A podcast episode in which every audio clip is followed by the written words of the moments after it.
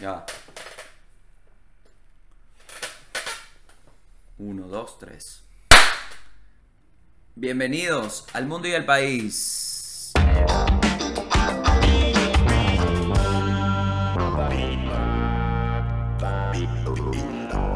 ¿Qué tal? ¿Qué tal? ¿Cómo están? No tengo cámara ya, mano. Bueno, bienvenidos a este mundo y al país. Estamos aquí en vivo desde la ciudad de Buenos Aires. Sea, voy a corregir de una vez. Ciudad Autónoma de Buenos La Aires. ciudad autónoma de Buenos Aires, así es. En estos momentos me encuentro en el conurbano, lo que se conoce No. como el conurbano. No, yo sé que no. Lo Porque que si se- están en conurbano no está en la ciudad. Claro, el, co- conurbano, pero el conurbano es súper peligroso, ¿no? No, depende. Bella, coño, pero cuánta... Te estoy poniendo... Vamos a ¿Qué cortar. se vamos a sabe? No, no. ¿Qué se sabe de Argentina afuera? ¿Qué les están diciendo? No, muchachos. ven. Coño, para ver. El conurbano es lo que los gringos llaman los suburbios. Ah, exacto. Puede haber suburbios buenos y puede haber suburbios Claro, malos. claro, Eso claro, es el claro, conurbano. Eh, bueno, no estamos en el conurbano, de hecho estamos en el corazón de En Palermo. el corazón de Palermo. Late. En las noches yo me acuesto y suena... No, pero es- la gente cree que es en la zona de Palermo, pero estamos literalmente hablando desde el pecho de Martín Palermo, Mar- el exjugador de Boca. Estamos acostados en el pecho de él. Depilado, está depilado, depilado. Pero bueno, eh, tengo ya, ¿cuánto tiempo tengo aquí? Vine el 5, tuve, vine el 3, ya tengo 7 días acá. ¿Y qué tal? No, buenísimo, buenísimo. Una ciudad increíble, de verdad que mm, ha sido bien divertido. Y no pude grabar el podcast por eso, muchachos. Ese es el estatus actual. Vengamos con el estatus actual. No pude grabar el podcast, les pido disculpas, pero cuando uno no sabe si va a entrar o no a un país, hay, cosas que no, no tenía la, la salud mental como para dedicarme a hacer el podcast. Y dije, no, me voy a tomar esta semana. Ya aquí que estoy tranquilito, dije, vamos a hacer el podcast. Y qué mejor manera de hacer el podcast con una persona que esto no es ni un chiste, esto es simplemente una verdad. Tiene hoy más autoridad en Buenos Aires o en Argentina que el mismísimo embajador de Venezuela. Eso es una realidad. ¿Cuál embajador, diría yo? Porque Cualquiera de los tres. No, porque, exacto. Porque desde el pedo de la mierda esa de Guaidó, ahora el embajador de Ledesma está aquí. El embajador de Todo, Guaidó. Bueno, tú eres el embajador cultural, Pues, básicamente. Y un power increíble. Aunque debo decir, Sí. porque yo no quiero abanderarme de nada, Mm. que Catherine Fulop ha hecho un trabajo Ah. increíble. También, Kateri. Ha hecho un trabajo increíble porque eh, yo soy más chaborro y a mí me gusta, pero al menos Catherine Fulop trajo más la onda Carolina Herrera Maite, anda más por ahí. No, y desde siempre. Desde sí, siempre. sí. Desde que tenía el, el programa. Yo, cuando vivía acá, 2009, ella tenía su programa en Fox y ya. De ejercicios. Claro, Que, le, la que- locura. que nosotros y el mundo le tenemos que pedir disculpas eternas a Catherine Fulop de ciertos pensamientos. Claro, no, Pero no, muy temprano. por siempre. Pero. Sí, sí, sí lo es. Pero bueno, Víctor Medina Nanutre, un aplauso. Hola muchachos. Bienvenido. Hola muchachos del mundo y el país. Claro que sí, este podcast que, bueno, cada vez más desde el alma. Me gusta. Desde el hotel, desde un hotel en el corazón de Palermo, bueno, aquí estamos con las noticias. Eh, Víctor, ¿cómo te encuentras hoy? Me ¿Cómo te encuentro muy bien. sientes hoy? Me encuentro muy bien. Debo decir que ligeramente decepcionado de Gabriel Ruiz. ¿Qué? ¿Por qué? ¿Qué pasó? Porque Cuéntame. desde que llegué le dije, se mojoneó. Verga. Me Sí, mojoneé, estoy mojoneado. ¿Por qué? Puedes Porque, confirmar que estoy mojoneado. porque Gabo Ruiz hace días me dijo, coño, marico, me voy a cambiar ese hotel donde estoy, ¿qué tal? Y yo no sé a qué está acostumbrado el señor del mundo y el país. Pero yo cuando entré a esta habitación dije, pero Gabo, esto es mejor que mi casa. ¿Qué coño la madre está diciendo? Yo diciendo, coño, es que no me veo un solo balcón. ¿Qué es esto? ¿Tocorón? Un solo balcón que da a Palermo. Yo quiero ver, no sé qué quería ver, el Río de la Plata. La verdad es que eh, me tienen muy mal acostumbrado a los venezolanos en Chile, que los extraño muchísimo, ¿ok? Pero bueno. No, yo cuando entré dije, pero qué maldito tan igualado. Eso es, que- como cuando alguien, usted entra a la casa y dice, perdona el desorden. Y dice, no, pero increíble. usted entra a la mía y es un chiquero. Usted entra a la mía y se vomita si esto le parece un desorden. Sí, sí, sí, sí. No, es que no estoy acostumbrado a andar sin autos.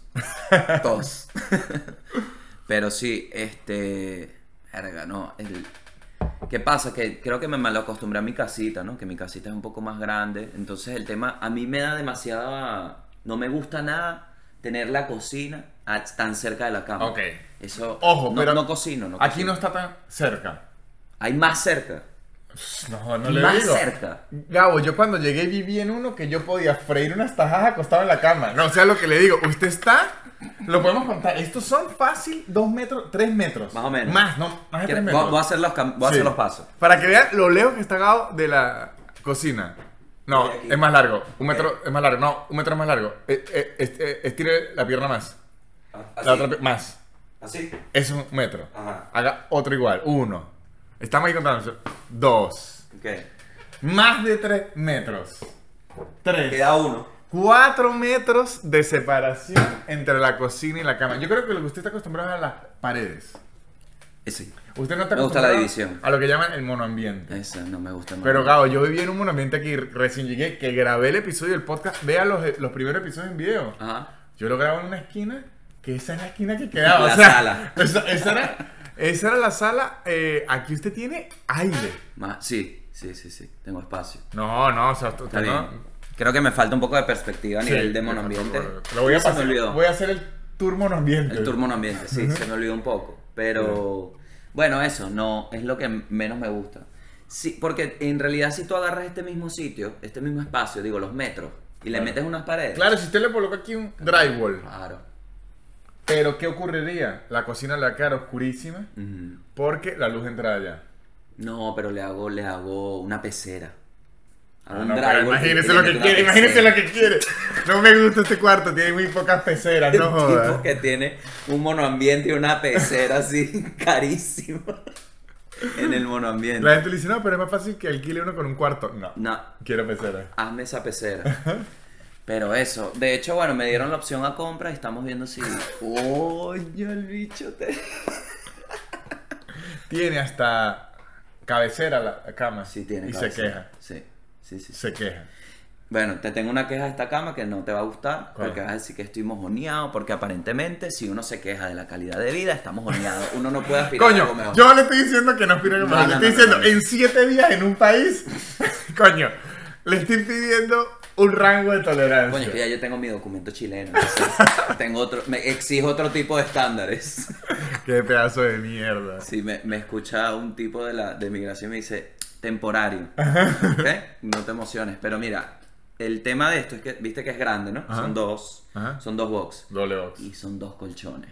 Ah, ok. Entonces, en algunas Ok, rodadas de la noche ok, termino ok. en el Gran Cañón. Ok, ok. ¿Tuviste la película 120 137? Sí, bueno, 137. Así, así que se me queda el brazo. No, no, ahí sí. Y O me sea, lo tengo que picar con un corta uña. Universal, el doble colchón es un peligro. Terrible. El doble colchón es un terrible, peligro. Terrible. Doble Bueno, en eso está inspirado, en ese doble colchón, fue que inspiraron la historia de Moisés que separó las aguas. Porque una vez se acostó y... Lo, lo bueno del doble colchón es que es muy práctico para las peleas, las peleas en pareja. Claro. Porque nadie se tiene que ir a dormir en el mueble. Simplemente se Sí, despega. exacto. Ajá, se despega el colchón. ¿Sabes Es qué hoy? Mm, Eso es muy práctico. Es más, usted le debería poner un gatico hidráulico. Las parejas esas que pelean siempre, gatico hidráulico. Claro, mientras te baja... Sí, sí, pero bueno, eh, no me quejo. Sí, no, no, pero doble colchón, sí, sí lo entiendo. Sí. Sí, lo entiendo. Sí, sí, sí, un, un problema. Bueno, Víctor, este... Estamos acá en Buenos Aires. ¿Cuánto tiempo tienes ya aquí, vos? Cumplí hace como una semana, tres años. Exacto, que vi que lo pusiste en Twitter. Tres años. ¿Cómo te sientes aquí? Yo, Muy bien. yo debo admitir que se te ve muy... Me hizo muy feliz verte como estás porque se ve que encontraste un hogar. Yo debo decir que a ti se te ve, por encima se te ve, que te vuelves loca, loquita, bailando. Con No, ella lo encontraste sé. un hogar y de hecho, bueno, lo hablamos, que ya...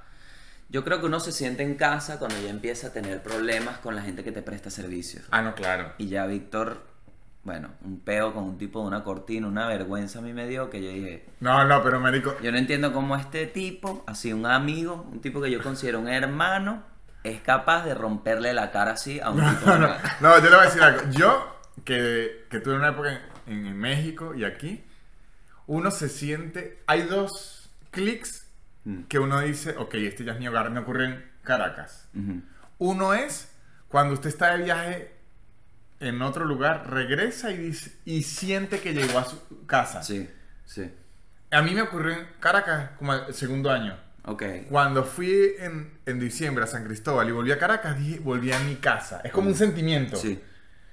Y el segundo es cuando usted ya siente autoridad de formar peo. Coño. Que eso es lo que dije de las cortinas. Le dije, ya me tiene tres semanas con la pieza. Entonces yo ando con una, unas cortinas aquí, muchachos, son unas persianas de madera. Pesadísimas. Entonces yo... est- Ya andaba haciendo brazos. Claro, Yo me tenía que y parar se te nota. a las 7 de la mañana, marico, a echarle bola, Aceitado. como si estuviese en un pedo medieval de subir la, la puerta, La puerta de- del castillo. El gate, claro, gate. que va saliendo el rey. Y tal. marico, y yo echándole Wow. 7 de la mañana, marico, para que entrara la luz. Y en la noche, por el contrario, soltala, pero amarrándola porque se me iba. No, yo no quería que... Claro, tenías que ir Ajá. Ya con unos guantes. Entonces yo le decía de la cortina, coño, van tres semanas, amigo. No, un total abuso, pero bueno, ya, ya de verdad que estás en un hogar y se te nota también, coño, el pedo de, por ejemplo, la, prim- la primera noche yo llegué para acá y Víctor me dijo, epa, vamos a cenar. Y yo le dije, coño, pana, no tengo peso. Y me dijo, bueno, no, tranquilo, hermano, yo te salvo, ¿no? Y llegamos al sitio y tuve que pagar yo igual con mi tarjeta, ¿no? Pero... Ay, qué mentira, mentira. de mierda. Llegamos al sitio y muchos argentinos te argentinos. ven y te dicen, hola, Nanutria, ¿me puedo tomar una foto? No te disculpe, la tarjeta no pasó. y yo no soy un fan. Yo, coño, Yo marico. digo, eso es un chiste interno del podcast. Oye, Nanutria, qué vergüenza, pero fondo insuficiente. Eso es un chiste interno, déjalo. No, pero no sé, yo creo que capaz esto lo voy a cortar, ¿ok? ¿Por qué? Pero te lo voy a contar. Que, no sé. Hazte por caserita. Sí, sí lo Coño, editamos. lo que es tener billete, ¿no? Coño, bueno, Alfredo no joda, ya tiene tres posgrados, tiene el hijo mayor, apunta- A punta de gado. maestría, apunte va- Mira, que ayer yo digo, tengo un invitado especial argentino de Nanutria y la gente celebró y yo dije, claro, pensaron que era Lucas Lauriente. Ah. Y era Pipa. No, pero Pipa es Pero igual bueno. fue bien. Pipa es muy bueno. Fue muy bueno. Claro, pero lo que hay que entender es que Lucas ya está a. Coño, Lucas está a probar unas buenas tajadas Chamo. de ser eh, de los pocos extranjeros en cinco años que empieza a pedir papeles venezolanos. Claro. Hasta mismo me dice. ¿Pero para qué? El- no, no hay, no hay, no existe ese color de pasaporte. Así, mira, no, primera vez. Ya no, Hace años. no sabemos. ¿Qué, qué será que le ponemos qué? Unas estrellas. no Ajá, sé. pero usted viene a lavar plata, algo así. No, no, no, me gustó. No, yo simplemente, bueno, y me que gustó. lo único que estoy acostumbrado a darle al extranjero es un pasaporte diplomático. Te- te- Terminé nunca con un pasaporte. con diplomático. Sí, lo he visto muy, de verdad que Lucas está bien venezolano. Sí. Está, se, se les ve en las redes y tal. Pero es bueno. que hay algo que, marico, esto es lo que aprendí que a usted le va a impresionar igual. El argentino no sabe que al venezolano nos fascina la forma de hablar del argentino. El argentino no lo sabe. Cuando yo se los cuento, yo a veces le digo, marico, usted podría ser que una mujer se vuelva loca simplemente hablando del Sí, sí, argentino sí, claro. o una mujer argentina ser un hombre solo y él dice, Todo, cualquier sexo, o sea, cualquier todo. y él dice, entonces me toca ir a Venezuela, le dije, sí. Y cuando me dijeron, me dicen, es que a mí me encanta cómo habla el venezolano. Claro. Yo un día fui a un show, no voy a decir el nombre de la persona porque primero no me acuerdo, pero segundo, no, no, pero no me acuerdo por- porque no le presté atención. No, yo pensé que era Un- Chris, que estaba hablando de No, Chris- un chamo de, de- de- de Caracas Cristina Kirchner. para ubicarlo. No sé dónde es, Ajá. pero un chamo de San Agustín del Sur. Coño, ok. Ok, el bicho lo se, mismo, mon- lo mismo. se montó en esa tarima. No, ¿qué pasó, mano? Está una moto. Marico, así. Que yo dije, coño, qué falta de profesionalismo que este bicho no ha intentado. Risas, aplausos. Claro.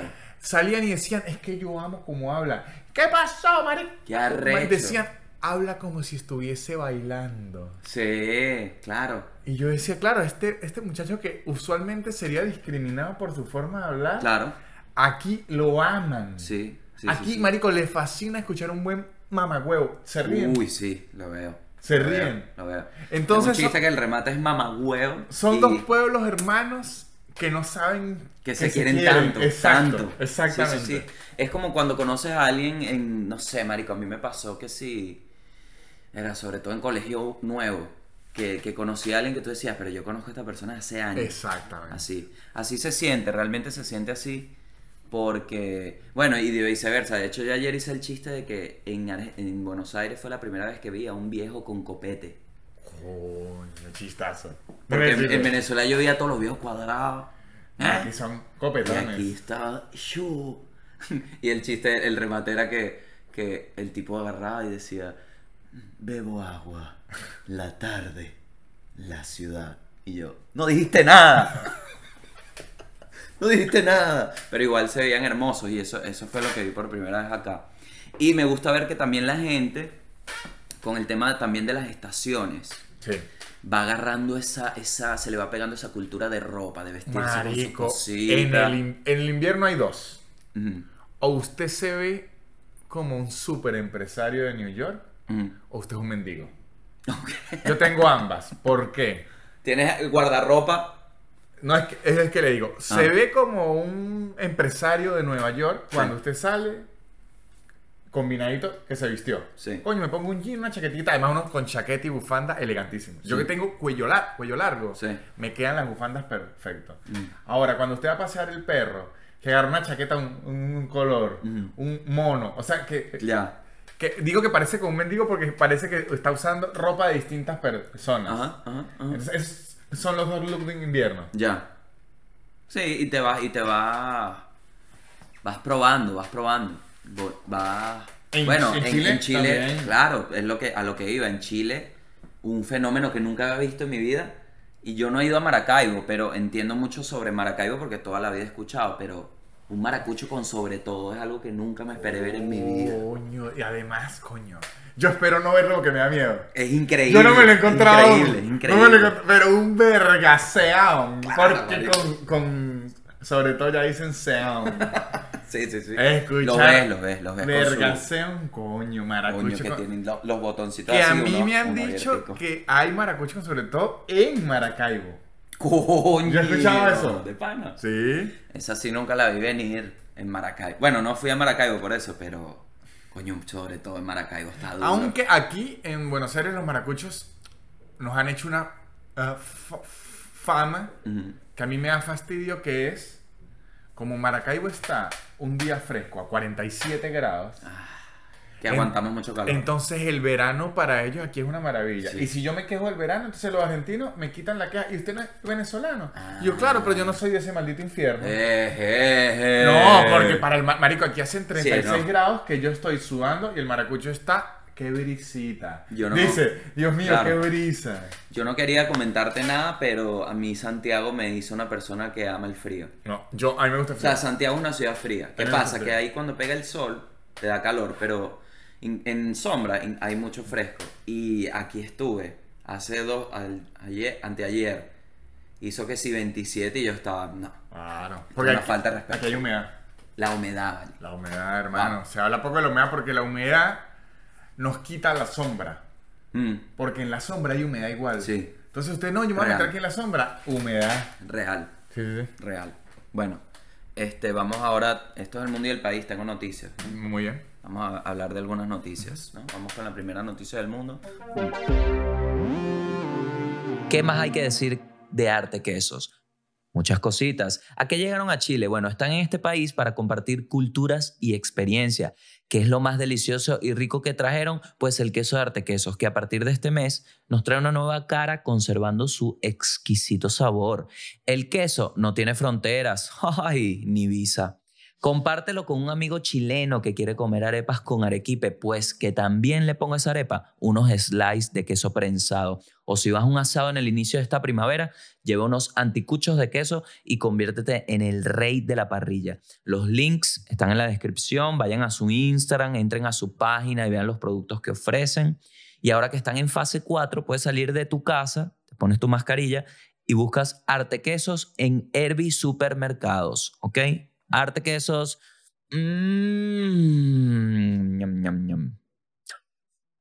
Delivery en 30 minutos. www.artequesos.cl.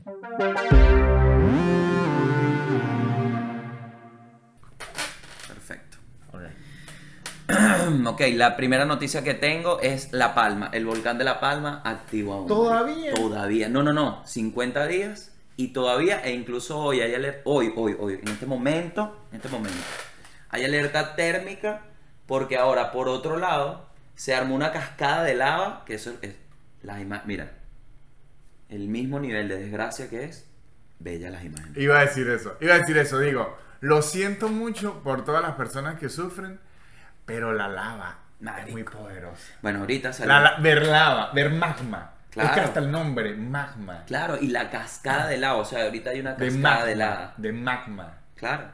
Y está a punto de caer al mar. Entonces hay otra ¿Usted alerta. ha visto esos videos? Claro. Del magma contra el mar Sí, sí, sí. que se eh, forman islas. Sí, sí. Increíble. Me o sea, recuerda la relación con mi padre. es triste. Ah, yo creo que La Palma está teniendo una menstruación irregular. Coño, pero es que es, es mucho. Coño, yo creo que, 50 que, que, que- explotó por allá, ¿me entiendes? Yo sí estoy, yo creo, tengo la teoría, ¿no? Basada en nada, que la Tierra en realidad es como una gran espinilla. Y eventualmente, en alguno de los puntos negros, ¡boom! No, marico, lo que sí es realidad es que es como una gran olla de presión. Es una Sí. realidad. Sí. Y se aflojó por ahí. Se le dañó la goma. A la palma. Se le dañó la goma. Exacto. Sí. Pero ha sido demasiado, demasiado, Sí, demasiado, marico, 50 demasiado. días es mucho. Bueno, y salió eh, eh, de paso. Entonces, eh, los científicos están viendo que hay un mineral, ¿no? Que sale solo cuando hay volcán y tal. Pero la vaina se llama cristal de olivino y lo usan para las prendas falsas. O sea, un mineral, pero chimbo. Sí. Pero está bien. Entonces, pero ¿para qué lo.? O sea, no digas un coño. Coño, no, porque la industria de la fantasía hay que moverla. No joda. Tanta No, mujer que quiere hacer ahorita como es Bisutería. crochet. ¿Qué? No, es- Crochet. no se llama macramé. ¿Cómo se llama? No, lo de hacer crochet. Oh, crochet. tío, ¿Pero qué? No sé qué es crochet. Crochet es lo de la- Bisutería. Sí. Que, que es armar cadenita. Pregunta a ver si eh, crochet no vaya a ser eh, que lo- los fanáticos de crochet me Crochet. ataquen. Crochet. Crochet sí es, ¿ve? Ah, ya. que es como tejer. Sí, sí, como- no, pero hay, uno que es del- de, las de, de plástico.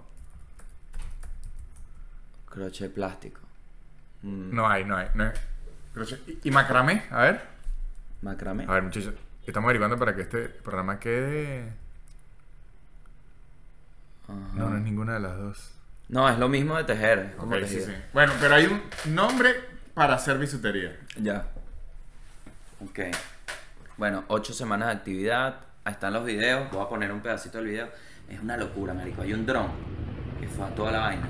Y lo que más me sorprende es el sonido. Mierda, es Marico, es que, demasiado. es que es. Esto es enfermo, porque igual es una tragedia, pero es Sí. la fuerza de la naturaleza Sí. indetenible. Sí, sí, sí. Piedra fundida. Es como cuando usted está viendo un juego y usted ve que en el 88 Cristiano Ronaldo Coño, la aprendió. Que usted ve inclusive a los rivales diciendo que se acabe esta mierda ya. Pidiendo el tiempo. Así en Volcán. Eso, bueno, vamos ya a meternos en el deporte porque qué locura Cristiano Ronaldo esa nueva manera de jugar, ¿no? Sí. Esa nueva técnica que tiene ahora, que es que no es que ¿qué pasa?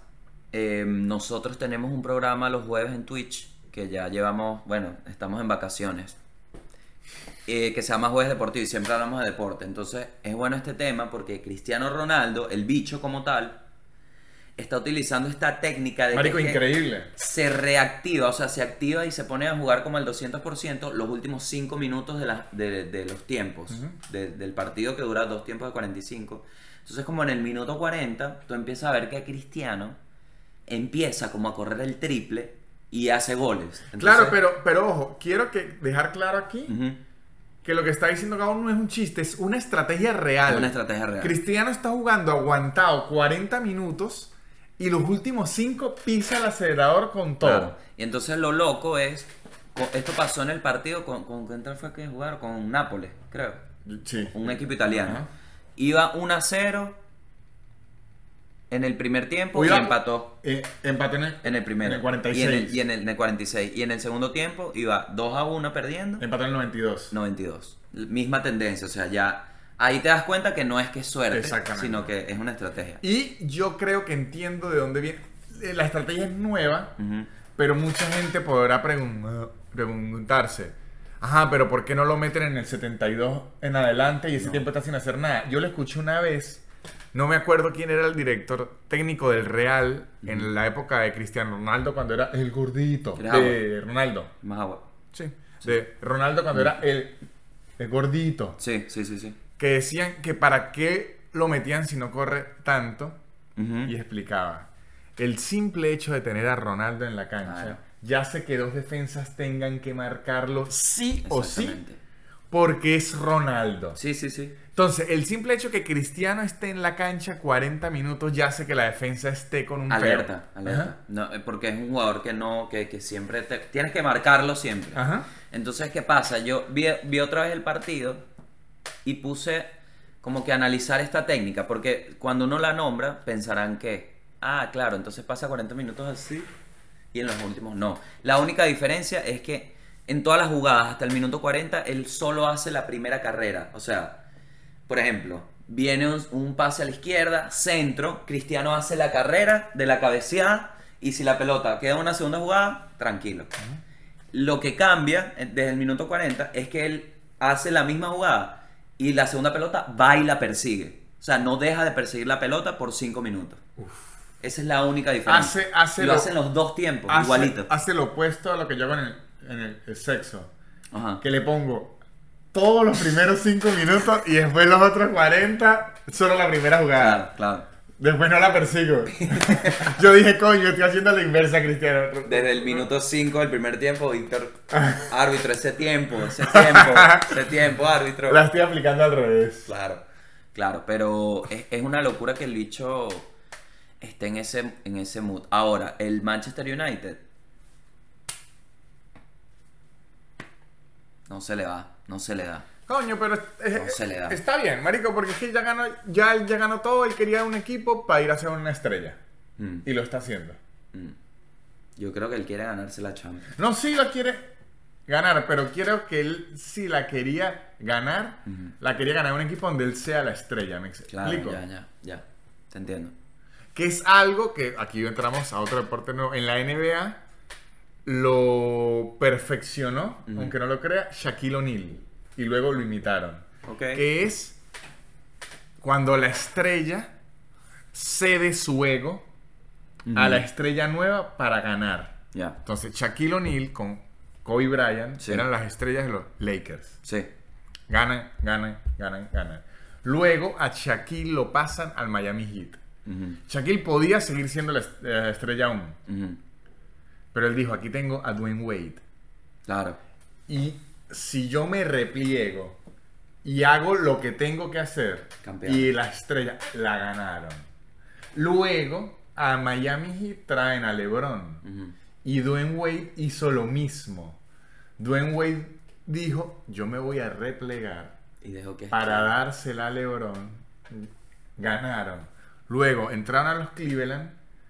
Llega Kyrie Irving. LeBron hizo lo mismo y después dijo, no, yo tengo que hacer toda mierda yo porque si no, entonces ahí, ahí- ahí ganaron. En ese, ahí es caso, donde de- cambia un poco la... pero ahorita en los Lakers está Anthony Davis y LeBron está haciendo lo mismo. De hecho, ya ganaron uno. Ya ganaron uno. Se replican, empiezan a asistir más, a lanzar, ya empiezan a hacer hacerle más otro. cerebrales. Ya. Y a poner la experiencia, a poner... Más que el cuerpo. Kobe Bryant lo hizo también en su forma cuando Paul Gasol y eso. Empezó a jugar más cerebral. Empiezan a jugar más con la cabeza y menos con el, Más tácticos, el cuerpo. lo que llaman más tácticos. Igual que yo en el sexo. Claro. Más Ya, táctico. Más táctico. Claro, a partir del 5, más táctico Más, hasta el 40. más táctico, más táctico. No, Claro. no me puedo apresurar, respiración. Yo de sexo, fíjate que no... Tengo una lesión de ya dos años. Anda lesionado, está duro. lesionado, está lesionado. dos años así, Que ahorita pero- en el regreso est- está la audiencia preparada. ¿Será que volverá con la misma intensidad? Ya hay rumores, de hecho hay, hay unos videitos en TikTok de ellos haciendo trabajos así, solito en la terraza. Y se rumora y se- ¿será que Gabo vuelve como jugador o será una a técnico? Oye, o llega técnico, de una vez llega. eh, esos son los, los rumores. Voy a tener que salir a declarar que aún me quedan unos años. Porque se está rumorando. Está gente libre, está fichado. O sea, Gabo, el mundo deportivo real. No, mucho. no, no, yo, yo vuelvo como jugador y voy a dejar la vida por lo menos unos sólidos tres años y después sí me tomo, me tomo un añito de vacaciones y, y- y ya me dedico a técnico. Ok, ya más a revisar. Más a mantener el hogar que, que a tratar Y la formación. Claro, claro, Me claro. gusta, me gusta, me gusta. Más la filosofía del juego. Exacto, el, tiquitaca. Va a imponer el tiquitaca. El tiki-taka, exacto. Que eso, eso se llama comprar dos Satisfyer de una. No, vale, yo, yo me siento bien. Bueno, de hecho, viste mi show que es burda de físico. Sí, es muy físico, me gustó. Es, lo, lo digo aquí porque se lo había dicho a alguien, ¿sabes? Cuando usted ya habla con tanta gente que no se acuerda a quién. Eh, que es el comediante, por llamarlo así, de mi generación, Sí. digamos cinco años hacia adelante y cinco años hacia, hacia atrás, Ujú. des, des- des- del stand-up, el primero que he visto con humor físico. Un humor que se subestima. Subestimado, 100%. Coño, es que no sé, se me, me dio por ahí, weón. Está buenísimo. Me dio por ahí. Está buenísimo. Y se me da. Y me gusta salir sudado. Eso sí, no, esa parte no me gusta. Me encanta sentirme que fui a la cancha. Pero, marico, Dar la vida. me gusta el sistema humor físico porque como no es lo que uno está acostumbrado, el humor latino ahorita está plagado Ujú. de el malote. Claro, El malote. Y el malote funciona, pero no todos pueden ser malotes. claro. El, malote funciona cuando es real. No, y cuando es el malote, pero si hay 18 malotes, Claro. funciona. En cambio, usted le está metiendo ahorita el humor físico, eso está nuevito, fresco. Está bello. O sea, que no es fresco para un Emilio, porque eso es. Claro. Emilio le metió humor físico. Claro. Pero digamos, para los trein- comediantes de 30, yo no estoy acostumbrado a verlo y es fresco al ojo. Coño, muchas gracias. Fresco al ojo. Mucho Bueno, humor físico. showcitos, atentos ahí a los showcitos. ¿Mm? Vamos a seguir haciendo show. Y hablando de shows, vamos a hablar de un show que a mí, saliendo de mi show, me pareció realmente fuera de lugar, ¿no? Por varias cosas, ¿no? Precisamente por los shows, porque eres una persona que ahorita está en Buenos Aires, marico. Yo tengo que decirlo, así como tú dijiste eso públicamente, yo tengo que decir esto públicamente. Porque poco se habla, primero. Mírenle el cutis a esta persona. Y, Poco se habla. y se queda aquí claro. Y pregúntele a Gabo que yo no estoy cayendo en la- Vamos a hablarlo aquí. Vamos a hablarlo aquí. En la vainita esa de lo de bloqueador solar que ahora hay que utilizarlo hasta para cagar. Entonces, un tipo. Dígalo, dígalo, un tipo. dígalo. Yo siempre me cuido la piel, ahora me están diciendo, no se echa protector solar. Es un, es un monstruo. No, papi. Hermano, pero bueno, es, es así, es que siempre hay unas modas y ¿qué pasa? Yo no, yo no iba a hablar de tu, vamos a hablarlo. Víctor no, no, Víctor es un protector solar denied. No, no. No. Yo, si voy a, hacer- voy a jugar básquet Sí, a la cancha de la casa que no tiene techo, sí. uso. Ok. ¿Qué tanto? ¿Y por dónde? En la cara, en el cuello. En los brazos no. En los brazos no. No, no. En, la cara En los brazos no. No, yo vivo esto. En los brazos no. Es que me da o sea, la vida. a ti te queda el... Lo tengo, mire. No me jodas. Víctor. portu- No, es que a- aquí no se ve Sí tanto se ve, marico, luz, pero sí yo tengo se el ve. portuguesazo. Se No, ve demasiado. Si yo me pelo las nalgas... o sea, usted no conoce mi color real. Si yo pelo las nalgas, se daña la cámara. Yo le tengo- un flash. Mi novia tiene en la casa unos lentes de sol para cuando yo me vaya a pelar las nalgas.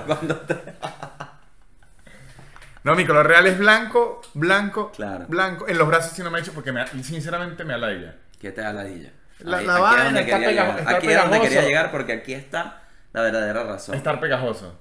No me Te gusta. das quito, te Me das da asco. asco. No me gusta estar pegajoso. Si me inventan un protector solar que no me es pegajoso, me lo echo. Sí, se llama no salir. Y es lo que yo hago usualmente.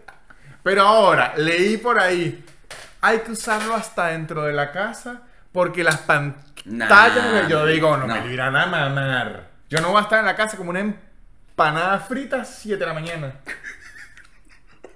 Ahí empieza, no, que, no, y en serio, lo leí, no, que el brillo del celular y que el brillo de no sé qué, así empieza. ¿Pero qué es eso? Ah, bueno. Coño, marico, pero que, o sea, también la gente deja de, deje de creer que no sabe nada.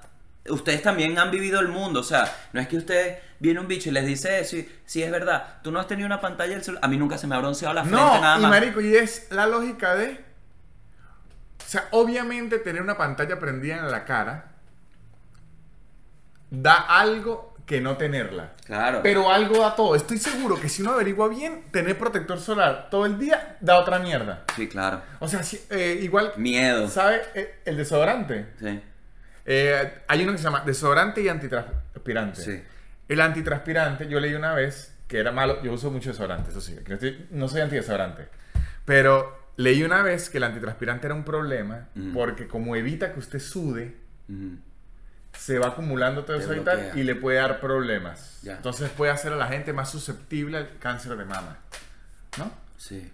Pero yo dije, claro, pero si usted se pone a hacer un estudio de todo, a Sí. menos que usted viva en una maldita burbuja de cristal inyectándose suero, Sí, es que todo. todo algo malo hace. No, y todo está procesado. O sea, hay muchas cosas procesadas. Sí, no es que estás. No es que estás tomando solo agua, comiendo. Y seguro tomar solo agua, usted hace un estudio, porque es que el cuerpo se tiene que morir en algún momento, Es que muchachos. incluso- El cuerpo se tiene que morir y el cuerpo con el pasar de los días se des- desgasta. Claro. Algo lo tiene que des- desgastar. Claro, pero lo que. lo- y aquí lamento que tome este giro, este tema, pero. Lo que quiere tu novia es que no te mueras insolado. Claro. Ese, ese es el argumento. Sí, sí, ¿no? sí, sí. Pero ya de poner, de morir, de no morir insolado a ponerse protector en la sala está raro. No, no, yo lo que no quiero es caer, yo no quiero caer en la protección de moda. Claro. Es lo que digo. Claro. Yo quiero ser una persona consciente que yo diga, ok, me estoy quemando mucho, voy a usarlo, no lo voy a usar porque estoy leyendo en las redes que De bola, de bola. Por eso yo ahora, ¿sabe qué hago? Que la gente no... Mire, mucha gente aquí estará diciendo, pero, ajá, yo orino horas sentado Ah, perfecto. porque me ayuda en la limpieza del hogar. Claro. Y además reduce muchísimo el cáncer de próstata. ¿En serio? Sí. ¿Por, por cómo así? Marico, porque la fuerza menos Es mínimo. es... Ah, La próstata lo que hace es que lo deja ir, no tiene que empujar, no tiene que... no tienes que cerbatanear el. el Exacto, entonces, orinar sentado, beneficio. Sabroso. Yo no veo, pero ¿qué ocurre? Aquí es donde viene el ataque de nuevo. Ujú. La próstata no es la que sale en los videos de Instagram. No. Entonces a los influencers no les sirve cuidarse la próstata, les sirve cuidarse la carita de las arrugas, que es lo que está de realmente detrás del protector solar, que la gente no quiere arrugas. ¿Y yo qué quiero? No, que no me metan el culo, el, el dedo en el culo todos los días un médico en un ámbito no sexual. Claro. Te entiendo demasiado. Entonces, ¿yo qué opino? Que ese punto está sólido. Ese punto está sólido. Hay que orinar sentado. Yo sí invito a las personas eh, de este podcast a que orinen sentado. Tengan cuidado, tengan cuidado. Yo vengo orinando sentado desde hace mucho. ¿Sí? De hecho, sí, incluso hasta lo puedo demostrar acá. Creo que una vez te lo conté. y que, Yo incluso- y que lo puedo mostrar aquí. Yo Sí. me oriné, que me oriné hace, Me acabo hace de 10 minutos. orinar. ajá. Si esta fuera la, la poseta, ¿no? El, lo que se llama, ¿cómo se dice aquí? El excusado. El, el inodoro. el inodoro. El, el- el inodoro. Esta es la espalda, aquí está el tanque, ¿no? Error. Yo está. incluso... ¿Qué? Los tanques de los inodoros en Argentina no están No ahí. están. Bueno, en- los que sí estén, yo he, he patentado la forma de incluso sentarme a ir al baño de esta forma. ¿Sabe qué me han dicho? Así. No he intentado, que así se usa el bidet. Al revés. Yo lo uso al revés, pero me han dicho que así es la forma correcta. Sí. Y un día lo intenté y el chorro entra más perfecto, de una. De ¿Ah, hecho, sí? un día me salió por las orejas. Bueno, yo he intentado esto y aquí es súper cómodo. Tienes aquí para poner tus cosas. Y lo bueno de esta es que puede llegar alguien por detrás y hacer la Titanic. Claro. Mientras claro, orina. claro. Un masajito. Esto yo lo he patentado y creo que, que puede llegar a ser el futuro. Orinar sentado también, el tema es que cuidado con cuando... Cuidado te machucas. Ah, eso sí. Hay que agarrar una sincronía entre el, vamos a llamarlo todo científico para que la gente no crea esto vulgar, el Sí. saco testicular Sí, sí, sí, sí. y el, o sea, hay que saber cuando calce. Sí. Hay que, él tiene que caer primero. Sí. Sí. Mucha machucada. Hay que, no lo puedes...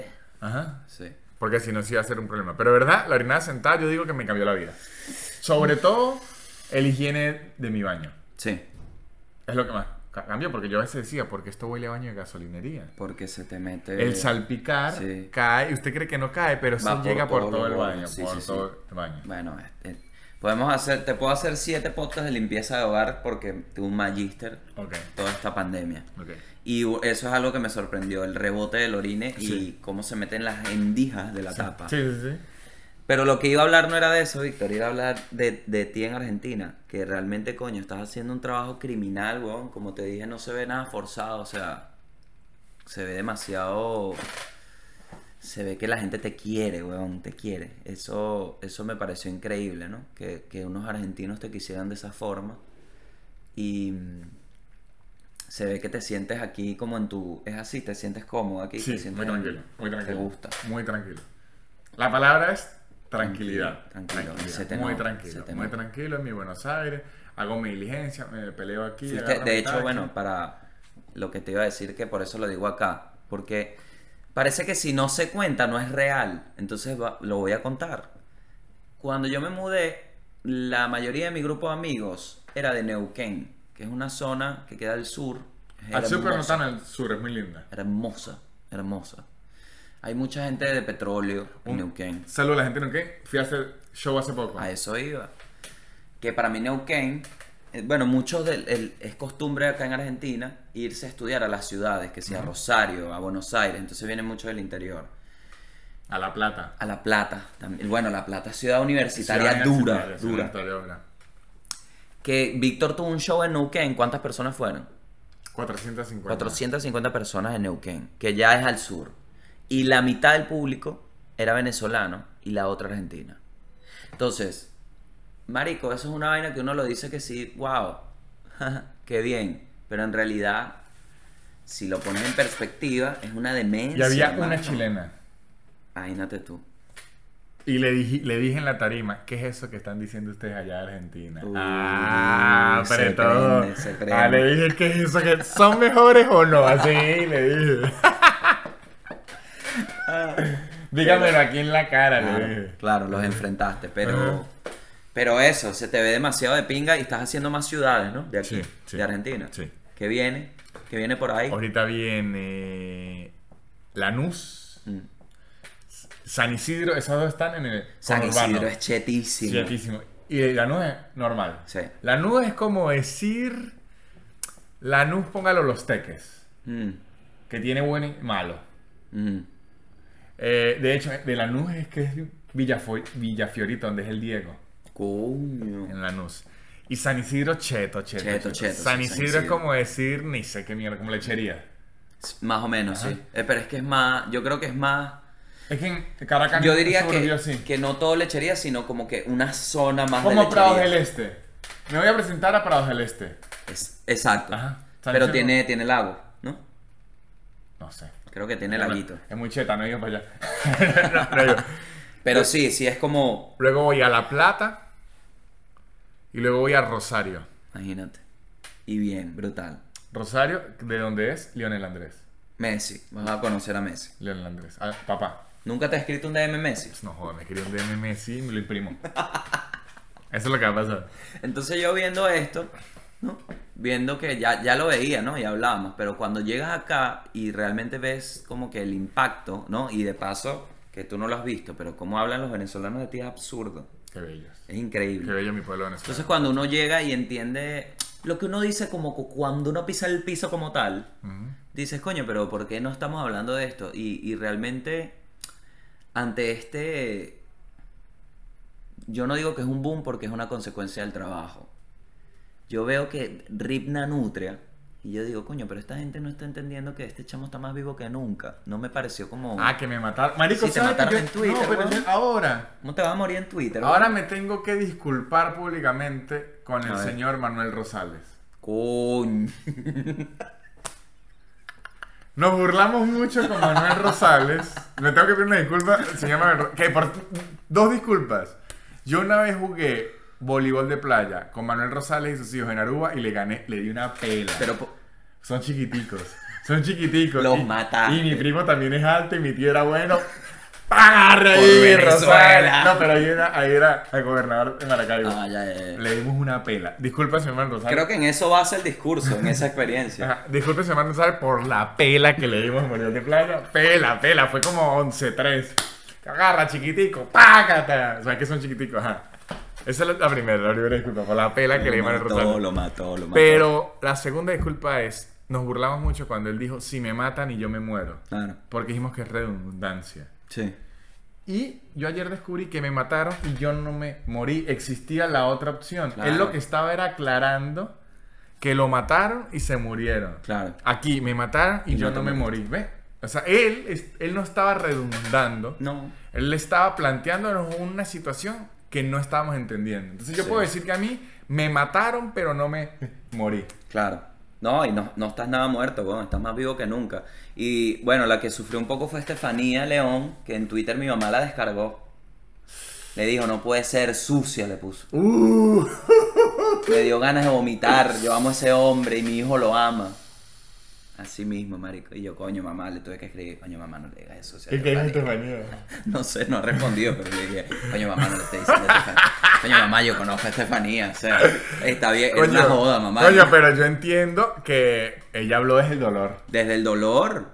Y encima su hijo estaba haciendo un show, marico. Yo estaba en pleno show, mi show, aquí en Buenos Aires, y me bajo y, coño, mi amigo está muerto, ¿qué pasa? Y lo peor es que yo estaba, mientras estaba ocurriendo todo esto, yo estaba en un programa en vivo. En vivo al aire, yo no me estaba enterando de la situación. Cuando se acaba, tres llamadas perdidas.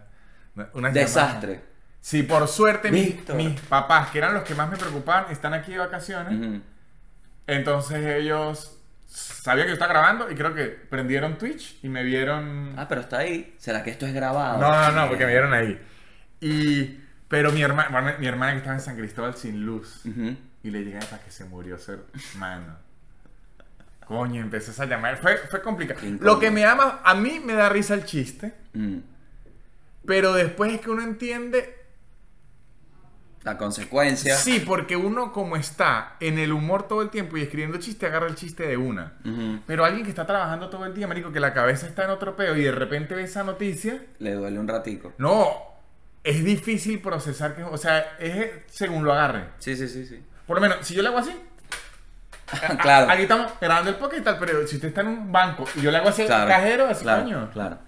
No, y créeme que yo cuando llegué que vi la vaina, porque fue cuando llegué al- acá, después del show, que vi la vaina y dije, me puse a pensar en cómo te habían matado, o sea, de que, porque a juro te mataron, yo te vi sano, eso fue lo Claro. primero que pensé. Ok, ok. O sea, yo este chamo lo vi, yo comí con él, ¿vale? Está vivo. Que Entonces dije, ¿cómo lo habrán matado? ¿Qué? Y me imaginé pe- chimbísimo. ahora que pienso, hay otra muerte. A mí me mataron, pero yo estoy vivo. Sí. A Rosales sí lo mataban y él estaba muerto. A Chávez lo vivieron y estaba muerto. Lo viven. No, porque acuérdense que Chávez murió el 31 de diciembre, todos lo Ah, bueno, claro, claro, claro. Allá le estaban haciendo la otra. La otra, la otra opción. Sí, La sí, que. sí. No, no, él está vivo. Ayer hablé con él 10 horas. Claro, aunque yo ahí defiendo a nuestro presidente Nicolás Maduro Moros. Este. Él dijo que él habló con Chávez, él no dijo que le respondió. Ah, él, se clave. fue, él se fue. O sea, si, si usted analiza Clave. eso. En, Coño, exacto. Ajá. Él dice: Yo hablé con Chávez 10 horas. Que me haya respondido es otra historia. A mí Ah, nadie me preguntó qué dijo él. A mí nadie me lo preguntaron. Ahí es que él se fue por lo técnico. Sí. Él atacó lo técnico. Sí, sí lo veo. Sí lo veo. Bueno.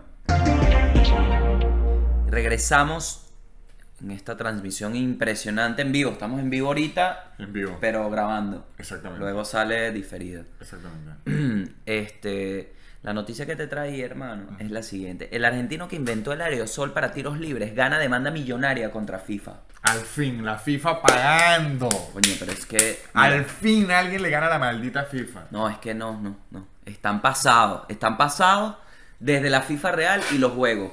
Están haciendo el mismo juego de FIFA de 2018. El mismo. Y usted sabe por qué Pro Evolution ya no es tan cool. ¿Por qué? FIFA le robó a todos los desarrolladores. Cuando, ¿Se acuerda cuando Pro Evolution estaba en, en- en la cima? Sí. Que luego entró FIFA. Sí. Le robó a todos los, los desarrolladores. No lo puedo, no te, no... Una falta de todo, Bueno, ahí está. se llama. Ahí está. Bueno, el argentino le ganó una titánica batalla judicial a la FIFA que incluye un resarcimiento multimillonario. El emprendedor junto a un socio brasileño inventaron un aerosol cuya espuma evitó con éxito el, el adelantamiento de los jugadores en las barreras de los tiros libres. O sea, la que... Esa es buenísima. que vi un vi- hay un video donde el tipo, el árbitro, pone la y le echan el zapato a un Sí, la vi, jugador sí, la vi. y el tipo le hace como hermano. Eh, la vi, sí, la vi, Me los acaban de entregar hace dos semanas. la. El Tribunal Superior... No, usted se la hace a uno de la Liga Venezolana y dice, coño, marico, estos son los de salir. Coño, el Tribunal Superior de Justicia de Brasil eh, dio por probado el uso de patente ilegal por, por Parte de la FIFA, Me uso de patente Me ilegal. fascina, me fascina. Hugo Mano Correia nos presenta esta historia desde Buenos Aires. Y me, Me imagino fascina. que ahí entrará Hugo Mano Correia en CNN, pero aquí estamos me fascina, nosotros. Me fascina. ¿Qué te parece? Me fascina. Millones. Me fascina porque un tipo le echó bolas, inventó una vaina, alguien de la FIFA lo vio. Coño, vamos a hacer esta vainita que tal. Me imagino el tipo de la FIFA llegando a la, a la cena, a, a comer en la cena, en la reunión. Coño, ¿sabes qué idea tuve hoy, chamo? Un aerosol así que te pongas así en la barrera. Y, y bueno, y los jugadores no- y todo. "Ah, ¿Y cómo se hace ese aerosol? Y el tipo, ok, mañana, mañana te lo. Claro, porque Mañana te lo tengo entendido, el problema de la patente, o sea, póngale que yo invento un aparato. Sí. Si usted ve el funcionamiento y lo replica, ahí no me está robando la, la patente.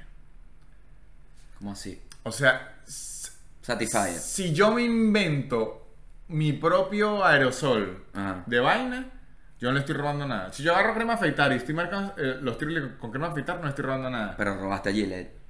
Sí. Le robo, no, porque la, la crema la compré. Claro. Robo la patente es cuando estoy utilizando los mismos Esa es la patente. Claro, todo igual O replicado. no, o similar. Mm. Es coño, este tipo agarró este material y lo hizo tal y te le dice. Y coño. a través de este proceso se convierte en esto. Exacto, está Ah. sí dice coño, papadito. Entonces, esto se va a poner horrible, pero McDonald's, Burger King, Burger King. ¿cuál otra sí? Wendy's. Wendy's. ¿Quién le robó la patente a quién? Ninguno se robó la, la patente. Baby Shack, Burger Shack. No robó. Ninguno. No, porque. Shake Shack. ¿Usted vio la película de McDonald's? sí, que el tipo le, le compró que la empresa se la... O sea, ellos lo que, inven- lo que inven- inventaron fue Ajá. la producción rápida hamburguesa. Que en esa época Ah. eran tres minutos. La hamburguesa existía desde antes. Hace años. La entonces lo que hizo Burger King y todos ellos fue hacer como lo mismo sin hacer lo mismo. ¿Me explico? Buscar otras formas de hacer lo mismo. Exactamente. Ya. Y eso es legal. Ah... Eso es legal. Y de hecho, para que sepan esto de Que es patentes. competencia, en teoría. Sí, yo he investigado esto de las patentes y hay como una ley que cuando usted inventa algo, la patente es suya por cierta cantidad de años. Ajá. Póngale 20, algo así. Después de ahí es pública. Ah, wow. Pero hay, hay, hay una, o sea, es específico según el producto, según lo que inventes. No, si usted lo patenta, lo que patente, usted va y lo patenta lo que hace. Pero por lo menos en una época le, le explico que yo sé mucho de, de patentes por Sí, alguna claro. razón extraña. Claro. Un tipo se llamaba Carnegie. Ajá, el del Carnegie Hall. Carnegie, no sé si el de Carnegie Hall. Capaz. Él tenía la patente del acero. Wow. Entonces, cada persona que iba a construir alguna mierda con acero tenía que... tenía que bajarse de la mula Con con, la patente. Carnegie. Con Carnegie tenía la patente del acero. Coño, qué buena vaina. Eh, un tipo que se llama. Pero, o sea, él inventó el acero, él inventó el proceso o para llegar al acero. inventor lo inventó y él le compró la patente. Él era el dueño de la patente. Es el hecho. JP Morgan, JP Morgan, jodió a Tesla y jodió a Edison y él era el dueño de la patente de la electricidad. O sea, él decía, ¿usted quiere electricidad? ¿Qué patente te comprarías hoy? Ahorita hay muchas patentes en tecnología. Hay una serie que vean en Netflix, se me olvidó el nombre y es alemana. Yo sabía la historia de antes. Ujú. De Google robó unos bichos con el buscador, con el Google Maps. Sí. Y estos bichos lucharon, lucharon, lucharon, lucharon, lucharon y le quitaron un poco de millones también a Google. Era el, algoritmo que ellos usaron en su inicio para el Google Maps era de otra gente. Mierda. Qué locura. Yo compraría acá en Buenos Aires la patente del dulce de leche. Coño, imagínese tener esa Marico, la receta. es que me siento así. La receta Apenas me la entreguen, me siento así, en mi terracita aquí, esperando toda esa plata, porque aquí todo tiene dulce de leche. Todo. Claro. Aquí todo el día se Claro, hace. pero ¿cuánto pro- se ha- Eso debe existir ese dato de cuánto dulce de leche se consume en, en No, marico, al año. infinito. Pero sí va a haber. Y es increíble, Sí, ojo, no, no estoy tirando que sí, ay, qué malo el dulce de leche, no, es increíble. Solo que es sorprendente la cantidad de variables, O la sea- cantidad de, de variables de una patente, porque es todo lo mismo al final. Yo me he fre- enfrentado a muchos argentinos que yo, o sea, ya llevo tanto tiempo aquí que yo se los adelanto. Que apenas ven una arepa, lo primero que le aparece en el cerebro es, dulce de leche. No me Echa jodas. dulce de leche. Entonces me toca explicarle una vez, no se le echa dulce de leche. Y él, ah, no, no, no, ni se me ocurrió. Víctor. Ellos dicen, ni se, no, pero en ¿Tú has serio. visto eso? Y debo decir, lo digo aquí en su programa porque sé que su programa es una, ven- una ventana de denuncia, al igual que el mío. Sí lo es. Es un llamado. Tienes que. un, llamado, un llamado, Un llamado. un llamado. A la comunidad venezolana, sobre todo del oriente del país. Sobre todo. Que están levantando una matriz de opinión que, y que a la arepa sí se le echa dulce de leche y mermelada. No, no, no. Mermelada. Ahí se los dejo. Voy a sumarme a tu denuncia. Con una reflexión. Se va a ir a Colombia la arepa. Respeten a la arepa. Valoren a la arepa. Se va a ir a Colombia y si a mí viene una arepa y me dice, me voy a Colombia, yo le digo, pero ¿por qué te pasó? Y me dice, me empezaron a echar mermelada y dulce de leche. Yo le digo, pues no hay más nada que decirte hasta luego. Y me han dicho Cabo Ruiz porque me ningunean por ser de San Cristóbal. Esos serán ustedes los gochos porque el venezolano sí le echa mermelada a la arepa. Yo le digo, amigo, con el dolor en el alma, yo tengo muchos amigos de Barquisimeto, de Caracas, de La Guaira. Claro. Y yo no he visto a mis amigos haciendo esa atrocidad. Pero es que en qué planeta. Bueno, Gabo, en ¿En el mismo que vivimos y me enfrento a esa matriz de opinión el día a día y lo repito aquí. Sobre todo, gente oriunda del oriente del país. Pero ¿qué hacen? Ese no es el camino. Ahora te digo, imagínate. Que son me- los mismos creadores del plátano con cambur. Pero esa discusión yo ya la perdí. ¿Cómo? Gabo. Esa discusión ya la perdí. Déjeme decirle, usted va a entrar en esta discusión y esa ya- yo ya me rendí, esa me ganaron. A ver. Agarran un. Perdón, un pan. No era plátano cambur, era pan con cambur. Ah, no, no, no, no. Igual. Agarran un pan. Lo abren, le tiran un cambur y dicen que es un manjar. Mm, Pero esa, yo ya me rendí y dije, muchachos, si ustedes quieren disfrutar su pan con cambur, háganlo, pero no le echen mermelada a la arepa. Es que yo veo eso como una vaguada intestinal, ese Sí. plato. O sea, bueno, no, ni si ya me dijiste esto, yo ni siquiera voy a hacer que no escuche eso. Pero el tema de la mermelada no tiene sentido. Las únicas personas en Venezuela que se han atrevido a poner en un desayuno la mermelada y la arepa cerca son los hoteles. Sí. Y no todos. De cuatro estrellas para arriba. Porque mezclan desayuno americano Claro. con el criollo. Entonces ves a- siempre hay alguien que tiene una tostada con mermelada y una arepa, pero nunca se rozan. Porque eso no tiene de sentido. hecho, yo llegué a escuchar una vez hubo un pleito en el Hilton Ujú. que sacaron, señor, porque rozó la arepa con la mermelada. Llegó seguridad y le dijo, Claro. lo siento, amigo. Ahora, manjar de hoteles, desayuno venezolano, panquecas con carabota, qué delicia.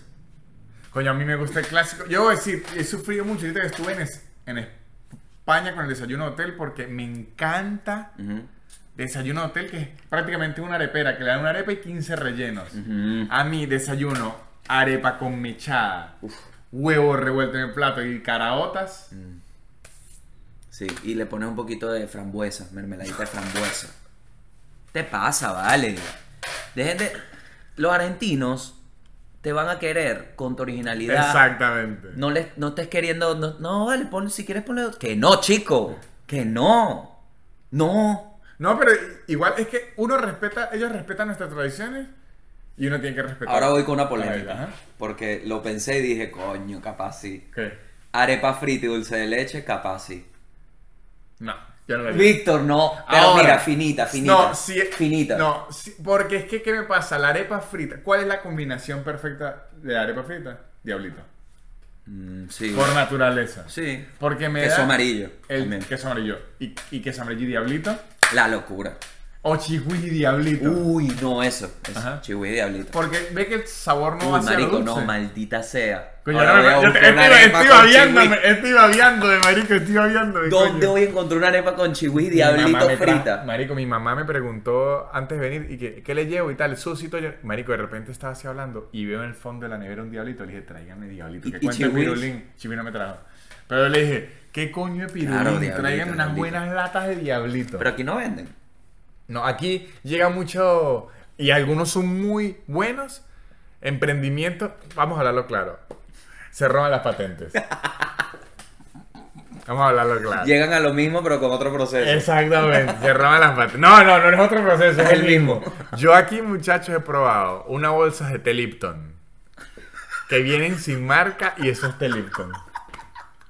Está bien, mano, está bien. No vamos a decir nombre porque que lo sigan haciendo, papá. Que lo sigan haciendo. Claro, si Lorenzo Mendoza no quiere dignarse a traer sus productos a Buenos Aires, nosotros los vamos a hacer igual, Lorencito, te lo digo, en la Sí, cara. papá. Y cuando quiera, voleibol de playa. Uy.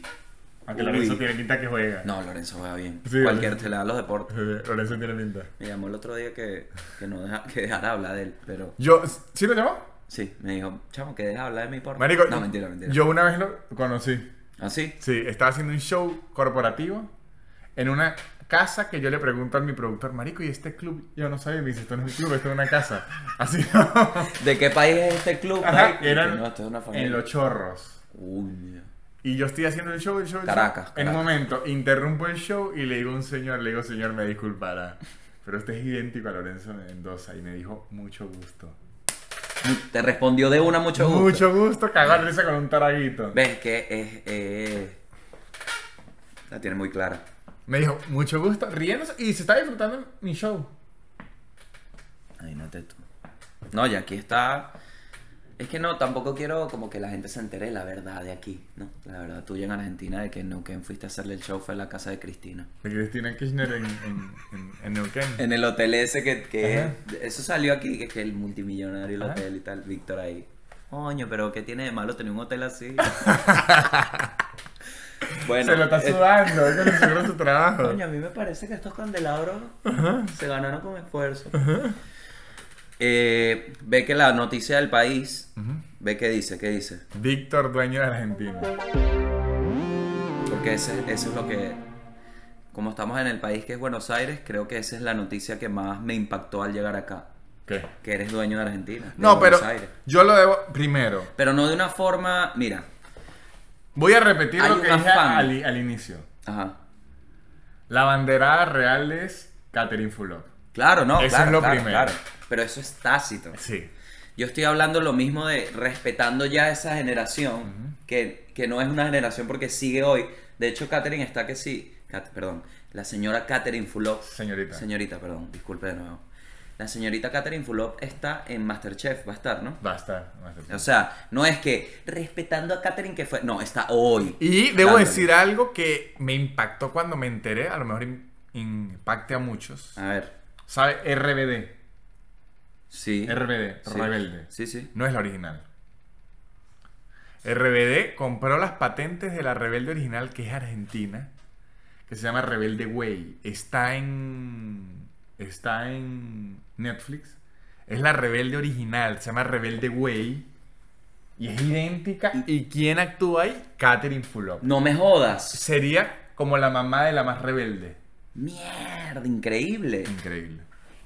Coño, pues no se la llevaron para el otro rebelde también. Coño, porque es que aquí Rebelde Way fue gigante. ¿Ah, sí? Claro. Ah, no, no sabía que había sido De hecho, los argentinos no saben que existe el otro.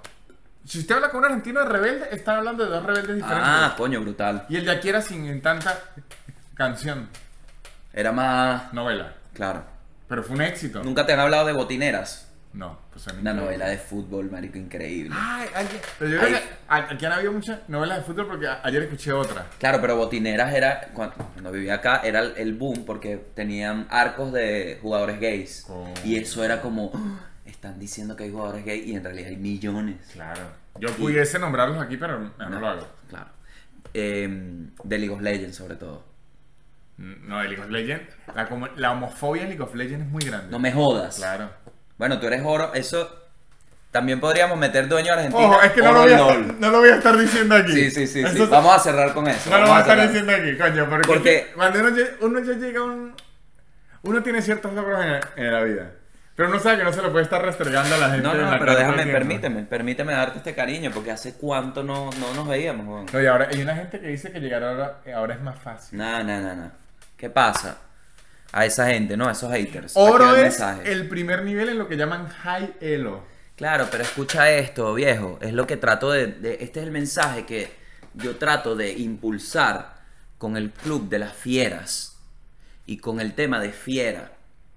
Que ya hemos hablado y, y hay que hacerlo porque, bueno, tenía años sin verte y, bueno, no joda, yo feliz de estar a tu lado. Pero, mientras tú hiciste esto acá en Argentina, que es un trabajo que ni siquiera, lo que te decía, que no se veía como forzado, o sea, que no fue como en, como que esta mierda es mía, ¿sabes? Fue como, marico, se te ve demasiado bien, todo tranquilo, tienes a, a Hilados, que es una locura, tienes a estos chamos que también buenísimos, tienes a Lucas Lauriente que ya le, le compras un splash de coco y se despierta en tu caca. Exacto. Ya lo que quiere es llevar machete en una playa. Eso- No, está peor. Él quiere, pero no lo sabe. Exacto. Y aquí es donde voy a todos esos amigos que, que son tóxicos en League of Legends. Todo esto pasó. Todo esto pasó. Todo este stand-up, toda esta fecha, todo Buenos Aires, mitad público argentino, mitad público venezolano. Todo esto pasó mientras Víctor era oro en League of Legends. No es- Mario que League of Legends es muy tóxico. Es difícil. Muy tóxico. Es difícil. Entonces. Y de hecho, aquí este es. Mire esto. LAS se llama el servidor de. Latinoamérica South. de Latinoamérica Sur. Es el servidor donde es más difícil subir. De Elo. No es porque es donde está el mayor nivel, sino por al revés. Porque la gente está mierda y tan maldita Claro. que subir es casi imposible. Es que es muy difícil League of Legends. Sí. De O sea- hecho, Rihanna tiene una canción cuando ella no avanzaba que era la de Ella, Ella, eh, eh, eh. Eso es porque ella no subía. Under my umbrello. Estaba en, Under my umbrello. Es que era. estaba en plata, no subía oro. Bueno, subir de plata, marico, es casi yo, yo- Cuéntame ese viaje de. Porque yo me quedé, en tu parte del viaje, me quedé en que un pana que jugaba WoW conmigo es coach de Fue League of coach, Legends. Fue mi coach. Y me preguntó. Coño, es- exacto, me dijo que si tú vas pendiente. Y yo le dije, no, pero el que juega League of Legends es Víctor. Y te coachó. Hasta ahí, hasta ahí dejé Y yo la historia. yo no soy un gran jugador de League of Legends porque no, no lo soy. Creed of Legends, así te llamo. Esa es tu historia. Me gusta. Creed of Yo Legends. no soy un gran jugador de League of Legends, se lo digo aquí. Lo que soy es mejor de lo que si usted no me ha visto jugar, creería. Claro.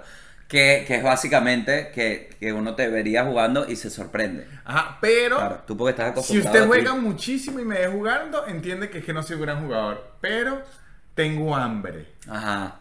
Y, pero, ajá. Tengo hambre de, de llegar a Vamos a hacer línea cronológica. Sí, eh, hiciste el coaching. Sí, sí. Luego encontraste un team, Sí. un equipo de gente. De eh, venez- venezolanos en Buenos Aires. Ok. Sobre todo guaros que me adoptaron. Hmm. Una gente que me adoptó como a su hijo que al inicio yo noté algo que me favoreció, pero era chimbo. A ver. Yo sabía que la estaba cagando y que me tenían que putear, pero no podían putear a la nutria. Entonces, o sea, yo me quedaba calladito y yo sabía que... Y cuando otros la cagaban en el equipo, entonces descargaban toda la ira que me tenían conmigo. Yo vi gente que casi hacían llorar que yo sabía que esa descarga iba para mí. Ahí el ser como un, co- un comediante famoso me ayudó porque yo sabía, ya me tienen la confianza que me, me putean.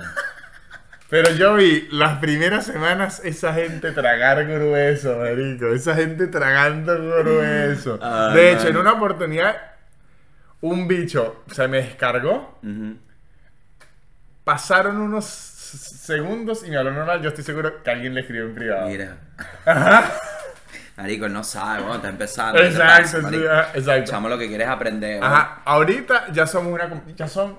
Es que cuando uno lucha en la grieta del invocador, Claro. uno agarra un, un lazo un diferente. vínculo. Sí, sí, sí. Ya somos amigos de la grieta. Sí, sí, sí.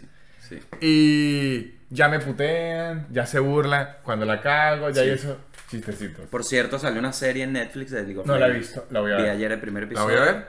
Te voy a decir algo. No me quiero emocionar, pero se ve muy bien. Yo vi la serie de Dota, Ujú. que. Me gustó, pero erga la mitad, como que se y- fue para otro y lado. Los elfos, eso, con la orgía es una parte medio rara, ¿no? Sí. Porque la primera noticia y los quieren hacer alocados, luego la segunda y luego la tercera, y te dice, coño, estás cogiendo mucho elfo. Sí, es como, coño, pero ¿quién escribió esto? Game of Thrones. Es que sabe que es ra- raro. Este es- el sentimiento real es esto: es. Coño, yo no me quiero hacer la paja por unos elfos, pero. Claro. Pero me están Me em- o sea, de o sea, es, ese es el sentimiento real. Es.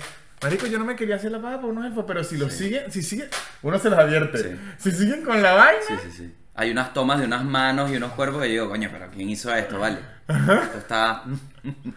No, entonces le digo, eh, jugaba, mu- ni siquiera jugaba muy amateur, era un desastre. Me agarró su coach, Sí. mi gran coach, Manuel, Etienne. Etienne. Así lo conozco yo en, el- Sí, sí, sí, en la grieta. Etienne. Etienne.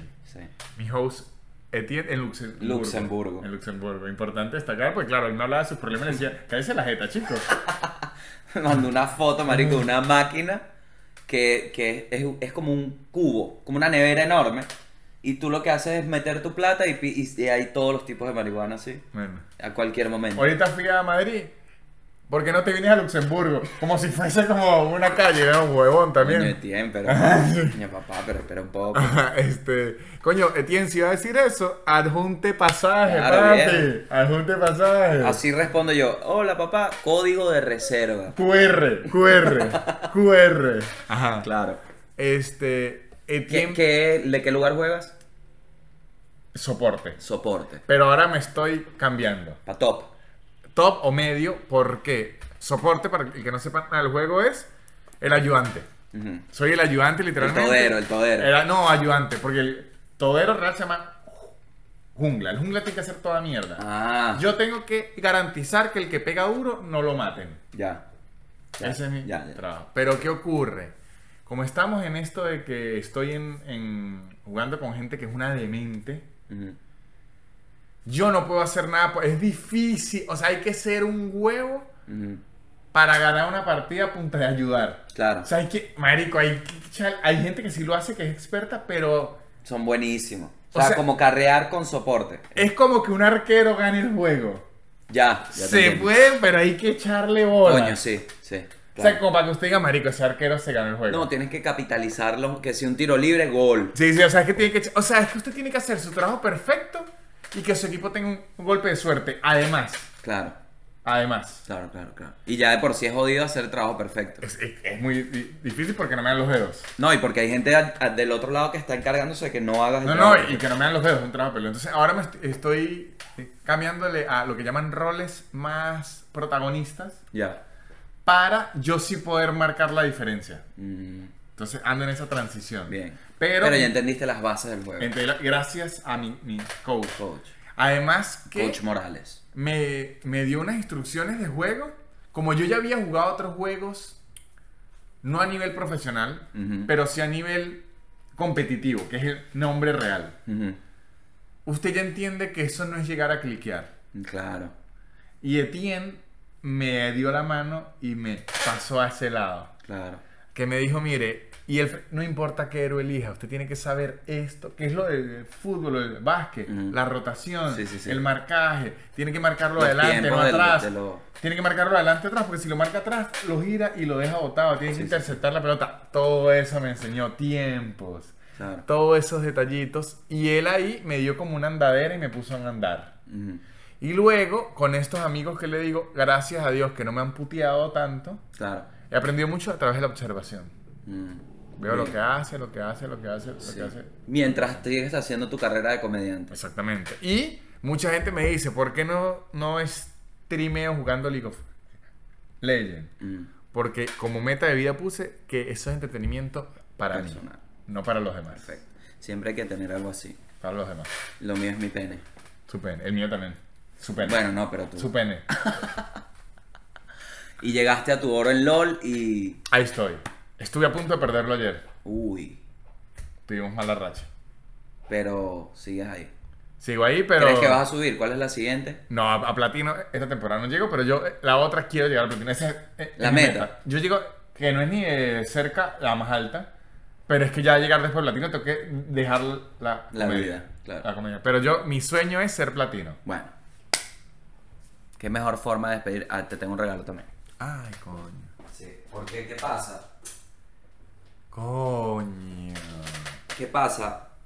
Como eres un jugador profesional, aquí hacemos el fichaje oficial de Víctor Medina al Club de las Fieras.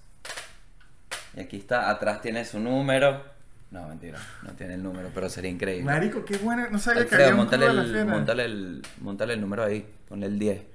Marico, el club de las El fieras. Club de las Fieras y bueno, ahí está, bon, por tu, por todo, por Buenos Aires, por tu carrera, por el mundo. Voy a sudar por, la camiseta, muchachos. Por. Por todo, mano. Prometo, prometo jugar mi primera partida de platino cuando lo logre Con con la- la, franela del Club de las Fieras. Y bueno, espero que hayan disfrutado ustedes. Esto fue todo el mundo y el país. Víctor está en sus redes como Nanutria, marico. Estoy Gracias. Está vivo y más vivo que nunca. Cuídense mucho, nos vemos. Voy a estar grabando así y depende del sitio donde esté.